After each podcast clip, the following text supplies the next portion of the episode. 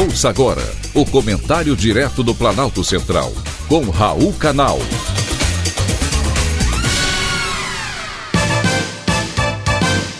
Queridos ouvintes e atentos escutantes, assunto de hoje: diabetes afeta a audição. O diabetes, essa doença silenciosa que afeta 17 milhões de pessoas somente no Brasil, pode trazer sérias consequências, como por exemplo, complicações renais e também problemas de visão. Mas não é apenas isso. A doença também afeta a audição, porque os níveis de açúcar no sangue podem danificar os nervos auditivos, que transmitem sinais do ouvido interno para o nosso cérebro. É ali que os impulsos elétricos são traduzidos para o som que conhecemos. Ouvir é bom, mas nem sempre. Às vezes, é melhor fazer ouvidos moucos.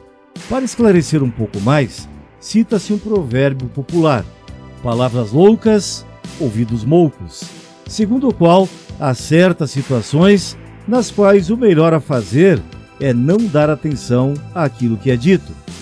Porém, no caso de pacientes diabéticos, é bom não relaxar.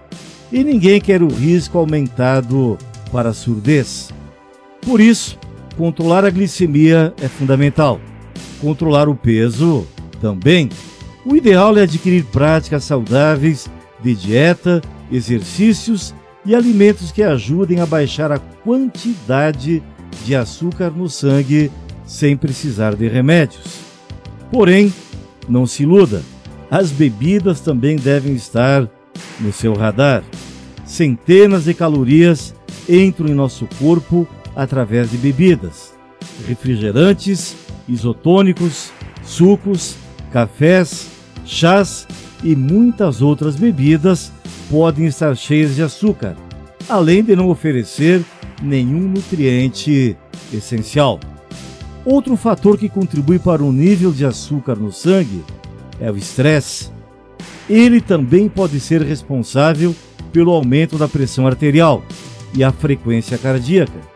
Para manter o corpo são e gerir melhor o índice glicêmico, é importante aprender a reduzir o estresse através de maneiras saudáveis. A solução pode ser diferente para cada pessoa, mas com certeza, tirar um tempo para fazer algo que você realmente goste é válido para todos. Descubra o que lhe dá prazer e aproveite o seu dia. Foi um privilégio ter conversado com você.